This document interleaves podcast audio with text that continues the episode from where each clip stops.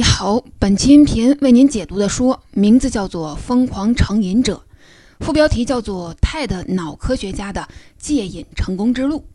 这是一本关于脑科学的科普图书，同时也是一本有关毒品的小百科。本书的作者叫做马克·刘易斯，是一位加拿大的心理学家、神经科学家。不过，我要是说出他的另一个身份，你一定会大吃一惊。成瘾的心理根源和生理机制到底有哪些呢？成瘾现象揭示了人类怎样的固有的缺陷呢？我们该如何面对这个事实呢？话说，一九七九年夏天，在加拿大的桑德贝市，好几家医院闹起了贼。工作人员经常发现门锁被人撬过，柜子和抽屉被翻了个底儿朝天。这贼呀，不偷别的，专偷杜冷丁、吗啡、安非他命之类的。处方麻醉剂，显然这是一个恬不知耻的瘾君子。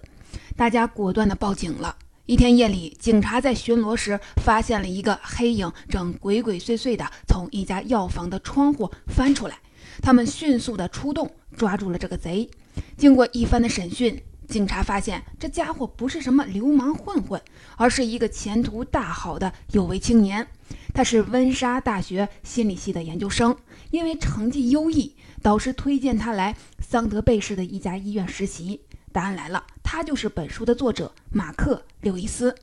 作为脑科学家的刘易斯，曾经有一个令人躲得远远的身份——资深瘾君子。如果我们把常年抽烟的人叫老烟枪的话，那本书的作者刘易斯应该叫老毒物了。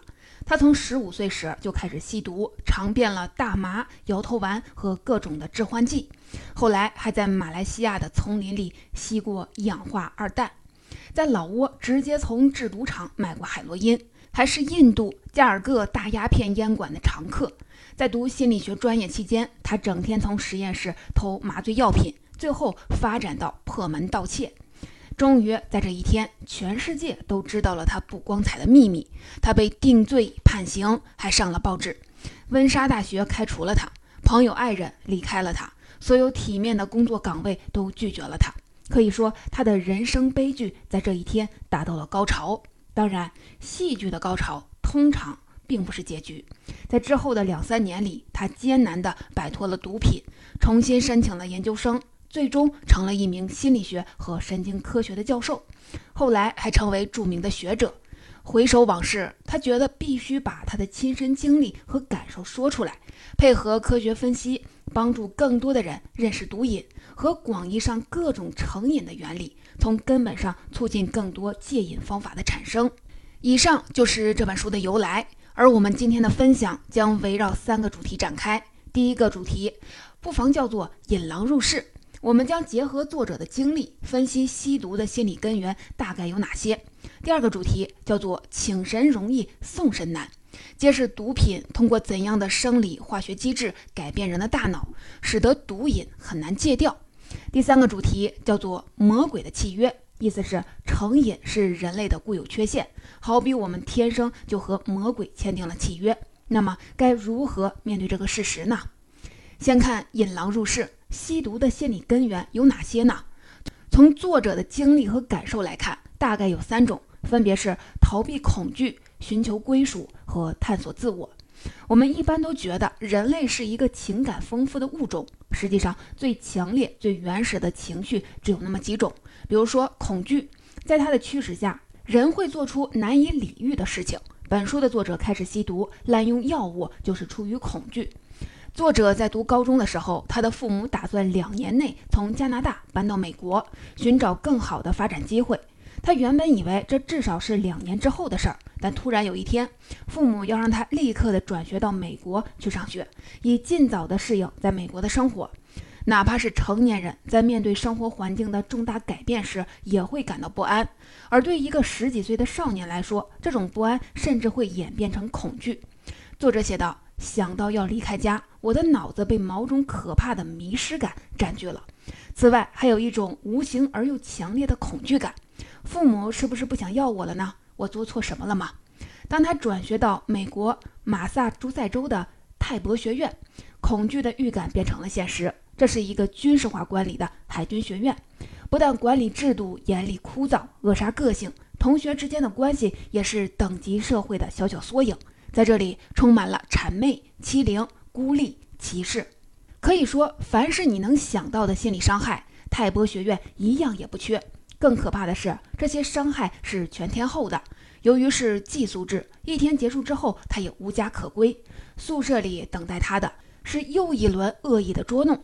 于是，马克开始偷偷摸摸地喝酒，喝强力的咳嗽药水。后来又抽上了大麻，希望借助这些药物暂时逃避让人畏惧的生活。一句话，在恐惧无助的时刻，他把毒品当成了逃离现实的紧急救生门。导致作者迷恋毒品的另一种心理根源是寻求归属感。人类是典型的社会性的动物，我们需要感觉到自己是某个群体的一员，这会让人觉得踏实和安全。哪怕是最坚强的人，也无法忍受被群体冷落和孤立的感觉。度过了艰难的高中生涯，毕业后，马克·刘易斯考上了加州名校伯克利大学，还和同校的一位学长合租了一套公寓。像所有刚走上社会的年轻人一样，他想要建立新的关系，找到新的社会位置。更重要的是找到新的伙伴，在小团体中实现归属感。当时是一九六七年，而一九六七年的伯克利大学是一个什么地方呢？那是一个嬉皮士的圣地，一派迷乱和狂欢的气氛。在马克眼中，似乎这里的每一个人都在抽大麻和嗑药，至少每一个有魅力、有个性的人都这么干。他当然不能落后，不能被排斥在潮流之外。于是他把大麻、LSD、致幻蘑菇、安非他命等毒品当成了与人交往的礼物。有一天，室友托马斯向马克介绍了三个新朋友，其中一个是大概三十岁的男子，气质优雅；还有一个漂亮的女孩和一个朝气蓬勃的男孩。这三个人美貌、时髦，而且十分的友善。马克立刻对这个三人组产生了爱慕。希望和他们成为亲密的朋友。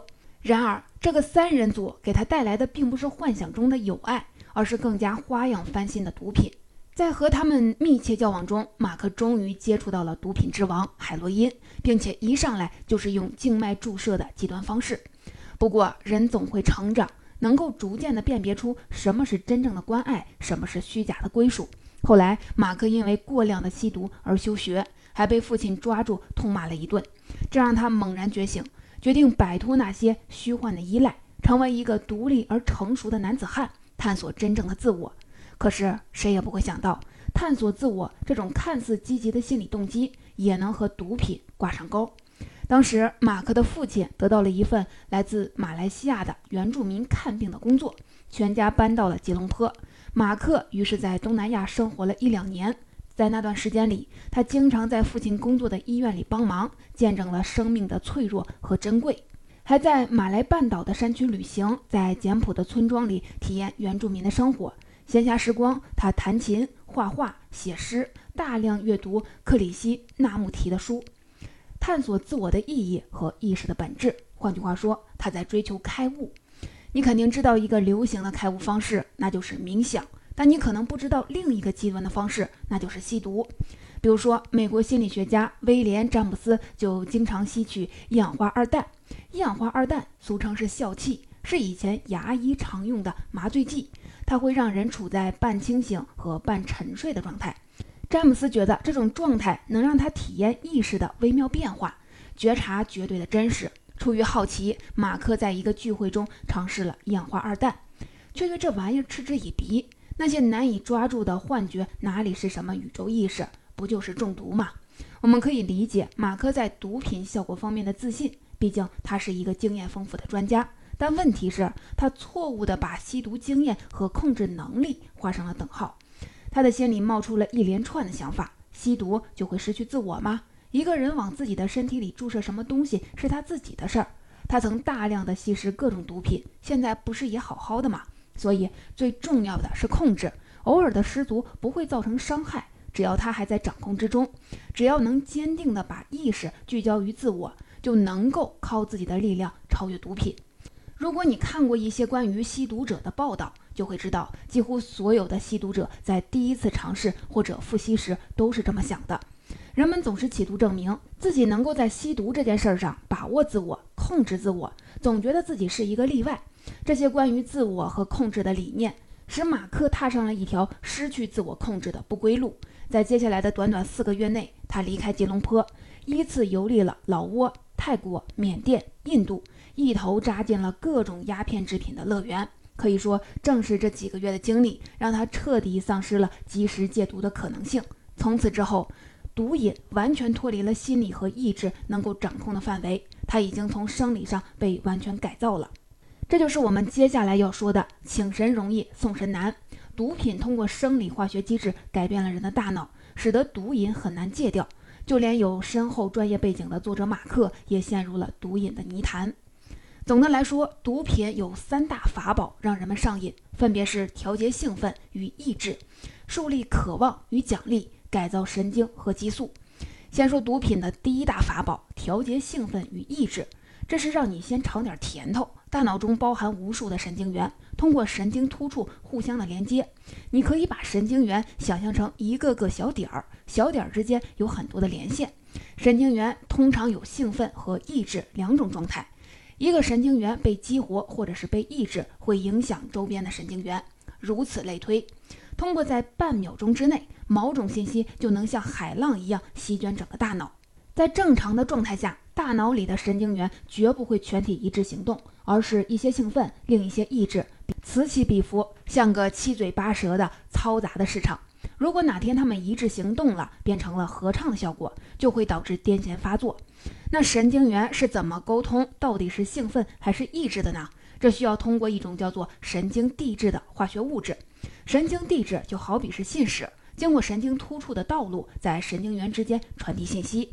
毒品之所以能够让人产生各种体验，实际上就是脑细胞吸收外来的化学分子之后，神经递质被改变了，大脑从常态转向了不正常的兴奋或者是抑制状态。比如说，作者最开始尝试的酒精和镇咳的药水，主要是起抑制作用的。它们封闭有兴奋作用的神经递质，提升有抑制作用的神经递质，这样一加一减，该兴奋的神经元兴奋不起来，该抑制的还保持抑制。整体上，你的大脑就进入了一种麻木不仁的状态。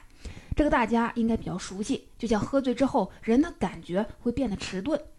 而大麻和 LSD 的效果刚好是相反。LSD 是一种强烈的致幻剂，会增加神经元的激活率，使每个神经元更加的敏感，却忽略了团队合作的规矩。好比是一个舞台上，每一个演员都极尽夸张的表演，而不去管整体的配合。这样啊，每种思维、反应、想象、知觉的碎片都被放大了，这些碎片还会极有创造性的组合在一起，形成一种荒诞的狂欢式的画面。那一刻，没有什么是真实的，没有什么是可烦恼的，一切都那么的稀奇有趣，令人赞叹。毒品的第二大法宝是树立渴望与奖励，这是一个为了搞垮你的理智。一般来说，我们有意识的去做一件事儿，是因为我们想做这件事儿。大脑中的前额叶皮层就是我们用来思考问题的地方，是人类的理智所在。我们可以把前额叶皮层看成一个公司。公司里有三个部门，分别是实现工作记忆、决策和评价这三种功能。在工作记忆部门，记忆能让人记住大约一分钟以内发生的任何事情，而工作是指将记忆中的细节拼起来产生意义。在决策部门里，相互矛盾的想法和策略会被快速而智慧地进行比较，之后执行整个公司的决定。评价部门负责对人脑接收进来的信息进行评价。这东西是好还是坏？应该接近还是回避呢？这个评价部门非常的重要，它反应最快，不需要一时判断就知道当前的世界是有吸引力还是令人生厌的。紧接着，它的迅速启动一个动作模式，前进或者是撤退，它还能对决策部门产生直接的影响。换句话说，决策部门怎么决策和执行，得先看评价部门的脸色。可以看出，我们最终想不想要，决不决定做某事儿，评价部门的意见最重要。但邪门的是，这个评价部门喜欢收受贿赂。这里的贿赂当然不是钱，而是一种叫做多巴胺的神经递质。换句话说，谁给他大量的多巴胺，他就为谁说好话。结果，那些能带来大量多巴胺的事情，常常会让我们的理智投降。生活中有很多事情会让我们的多巴胺水平升高，比如说美味的食物、被人夸奖、刚萌芽的爱情、完成重大的任务等等。而多巴胺升高又反过来让我们想要不停地重复这些事情，凡事过头了就会出现问题。为了不让我们吃饭吃到撑死，做爱做到虚脱，人体进化出了一种保护机制。当觉察到多巴胺频繁的升高时，会分泌一种物质来抑制多巴胺。这也就很好理解为什么老夫老妻很少有激情的原因了，因为宝贵的多巴胺消失了。而毒品干了些什么呢？他们会破坏这种保护机制。让你每次使用毒品时都能得到大剂量的多巴胺，也就是说，只要你一吸毒，就可以得到一个大大的奖励。比如说，冰毒和可卡因都是大量促进多巴胺分泌的毒品。这么一来，你的渴望和奖励都被牢牢地固定在了毒品上，一次又一次不停地重复，你大脑中负责理智的部门被毒品调教成功，这就是成瘾的本质。毒品的第三大法宝是改变大脑的神经和激素。也就是说，调教的最终目的是全面改造，包括大脑在内的众多的系统和神经递质都会随着成瘾而发生改变。神经学家仍在尝试攻克这个难题，每年他们都会发现更多的改变。对此，我们不应该感到惊讶。如果大脑不改变，我们将无法学会新的技能，养成新的习惯。例如，小提琴手的大脑中负责控制左手的运动皮层体积会增大。出租车司机的海马体的体积要比一般人大，那是不断记忆城市街道的成果。这些都是学习的，学习意味着增加了某些神经突触的数量和强度，同时也会削减另一些的突触，导致遗忘。学习在塑造神经突触时，还有一个好搭档，那就是情绪。渴望的情绪能大大的促进对某事的学习，它能让那件事儿牢牢地停留在意识的焦点上，直到这事儿变得自动化和习惯化。多巴胺激励大脑去反复的搜寻和使用毒品，不断强化与此相关的神经突触。最后，成瘾者的大脑只有两种稳定状态：对毒品的极度兴奋和对其余一切的漠不关心。在社会新闻中，我们经常会看到瘾君子对亲人的冷漠，为了搞到买毒品的钱，甚至不惜对亲人拔刀相向。让一个在生理结构上以吸毒为使命的大脑去戒毒，已经相当困难了。而毒品对于人体神经递质的干扰，更让戒毒变成了几乎不可完成的任务。而毒品对于人体神经递质的干扰，更让戒毒变成几乎不可能完成的任务。鸦片、海洛因等吗啡类的毒品之所以能缓解我们的压力和焦虑，最主要的途径就是抑制人脑中的 CRF。CRF 是促肾上腺素释放因子的字母的缩写。顾名思义，它的作用是刺激肾上腺素的产生，从而启动交感神经系统，让人体进入高度紧张和警觉的状态。比如说，一头老虎突然的跳出来，你就会进入这种状态，帮你一瞬间逃跑或者是战斗。当使用毒品时，CRF 被暂时的抑制了。一旦麻醉效果消失，CRF 会大量的反弹，导致交感神经系统高强度的持续活跃。好比把你和老虎关在了一个笼子里，这会带来生理上的焦虑和痛苦，比如说心跳加速、呼吸变浅、流汗、神经特别敏感，连躺在床上翻个身儿都会觉得全身疼痛。成瘾者的神经系统早已十分脆弱，这种冲击足以让意志最坚定的人复吸。因为吸毒是将 CRF 水平降到可承受程度的唯一途径。说到这里，你已经充分了解了毒瘾这个恶魔的可怕之处和高明的手段。它会在你心理脆弱的时候发出诱惑，接着从生理上改造你的大脑，让你成为他的奴隶。但你可能没有想到，我们身体里面本来就藏着魔鬼的影子。这就是接下来我要为您讲述的魔鬼的契约。成瘾是人类的固有缺陷，我们如何面对这一事实呢？说起毒品制造和贩卖，大多数人肯定会义愤填膺，想要严惩不法分子。但从人体生理的角度来说，我们每一个人都是一个毒品的制造者，我们的大脑就是一个小型的毒品工厂，神经系统天然就会产生许多与毒品成分相似的神经递质，比如说大脑会产生大麻素，也会制造鸦片类的物质。正是因为人脑对这些东西如此的熟悉，如此的亲切，才会对外来的毒品欣然的笑纳。如此说来，在成瘾这个问题上，我们都有一种原罪，在进化的道路上和魔鬼签订了契约，以生命和灵魂为代价，换取片刻的放纵和满足。难道人类进化的目的就是为了在自己的脑子里尽情地经营鸦片馆、举办大麻聚会吗？难道进化会耗费几百万年的时间打造一个自我毁灭的神经系统吗？答案肯定不是这样的。现在的科学研究告诉我们，大脑制造的类似毒品的物质都是有用的。比如说，大麻素会参与记忆、认知和运动控制的调节，而鸦片类物质被科学家们称为情绪分子，在很大程度上，它们就是你的情感世界，让你感受到自己的愤怒、激动或者是相爱时到底是什么滋味。鸦片类物质还有三种重要的功能。一是缓解疼痛或者是压力，在面对疼痛、恐惧、焦虑时，它会抚平我们的创伤；二是产生愉悦感或者是幸福感，比如当我们拥抱或者是玩耍时，就会分泌这种物质；三是把上面两种感受，即缓解或者是愉快，作为激励人们去做某件事的手段，比如说母乳中就含有鸦片类的物质，让婴儿喜欢他们的母亲。当多巴胺的兴奋与鸦片类物质的舒缓结合在一起，就构成了奖赏。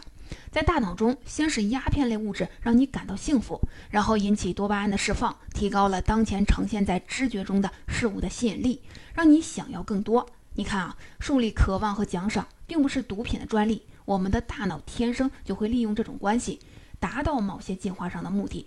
食物和性爱令人愉悦，是为了让我们保持生存繁衍的动力。拥抱和依偎令人幸福，是为了让我们建立起密切的联系，有利于团结合作。只是这种原始的生理机制并不具备思考和判断的能力，才让我们不加思索地追求奖赏、爱情、游戏、肥皂剧、权力和财富，都能让人上瘾。吸毒只不过是一种特别恶劣的成瘾。看清了成瘾的真面目，我们就能找到应对它的办法。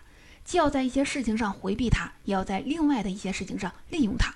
我们要回避的是恶性的成瘾，要坚决地对他说不，不能存有任何侥幸的心理。具体的做法有积极预防、及时戒断和寻求支持和监督。比如说，毒品滥用通常由不良的环境和有害的社会关系引起的。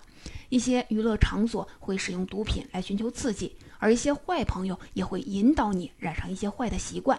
因此，在生活中，我们应该对这一类的环境和人员提高警惕。而当察觉到自己对某些事物表现出上瘾的苗头时，一定要在难以自拔之前主动的戒除。比如说，每当想要抽烟时，可以立刻的去做做运动，及时转移注意力；也可以吃几块糖来代替。如果不幸深度上瘾，一定不要因为感到丢脸而瞒着家人和朋友，要对真心爱我们的人说实话，向他们寻求支持和监督。像毒瘾这类特别严重的毒瘾，还必须借助社会机构的力量。当然，在戒断的过程中，最重要的还是自我鼓励和自我监督。那利用成瘾又是怎么回事呢？利用成瘾指的是我们可以利用奖赏和学习的生理过程，去追求一些真正值得追求的事物。比如说，在他人努力去做积极有益的事情的时候，我们要及时的给予奖赏。当小朋友考了一百分，父母却不以为意，还敲打他不要得意忘形的时候，他还会继续的认真读书吗？当一个出色的员工做出成绩，老板却不给他奖励的时候，他还会甘愿的给公司创造价值吗？而我们也可以经常采用自我奖励的方式，促进自己不断的进步。比如说，在连续学习了几个小时之后，奖励自己玩一会儿游戏，聊聊天儿；在坚持健身几个月之后，买下某个一直想要的商品。此外，我们也绝对不能忽视理智的力量。对我们自己来说，期待奖赏无可厚非。但如果做什么事儿都只依赖奖赏的激励，那可能一辈子都成不了什么大事儿。关于魔鬼的契约这个话题，今天的分享还有一个彩蛋，那就是本书的姊妹篇《天生变态狂：泰德心理学家的脑犯罪之路》。天生变态狂讲的是美国心理学家詹姆斯·法隆的故事。他花费了三十五年的时间，深入研究变态心理学。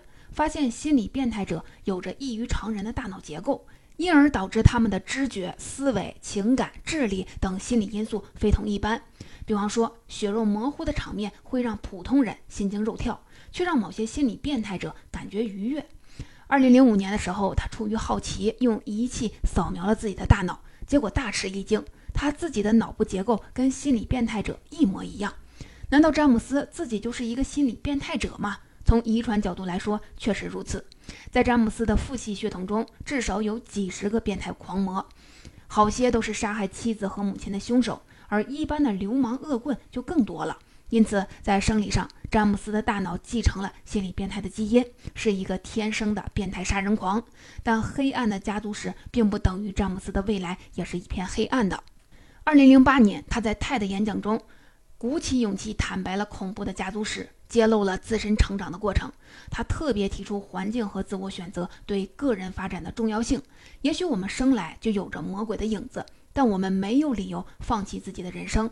不管是疯狂成瘾者，还是天生的变态狂，我们今天所谈到的两位作者，最终都战胜了魔鬼，也战胜了自我。所以说，魔鬼的契约并不可怕，只要我们不迷失其中，就能够善用它的力量。总结说到这儿，今天的内容就聊得差不多了。下面我们来简单回顾一下今天为您分享的内容。首先呢，我们说到了吸毒的心理根源，从作者的经历和感受来看，大致有三种，分别是逃避恐惧、寻求归属、探索自我。在心理脆弱的时候尝试毒品是一种引狼入室的行为。其次，我们说到了毒品通过一系列生理化学机制改变人的大脑，分别是调节兴奋与抑制、树立渴望与奖励。改造神经和激素，由于神经系统的彻底改变，毒瘾变得很难戒掉，就像请神容易送神难。最后，我们说到了成瘾是人类固有的缺陷，因为我们的大脑天生就会产生类似的毒品物质，就好像我们在进化过程中签订了魔鬼的契约。但这并不可怕，我们可以利用成瘾的原理，利用奖赏和学习去追求积极的目标。总之呢，我们应该从现实中寻找意义，从理智中汲取力量，拒绝成瘾和依赖。只有这样，我们的大脑才能在进化的竞赛中获胜。最后，我们要特别的强调，绝不能忽视毒品的巨大危害。毒品不仅能轻易的毁灭一个人，还能彻底的毁掉一个家，甚至毁掉一个民族。虎门销烟的历史距离我们并不遥远，而在今天。我国对毒品制造、运输、贩卖和使用等行为坚决采取严厉的制裁，只要涉毒，无论数量多少，都将追究刑事责任，予以刑事处罚。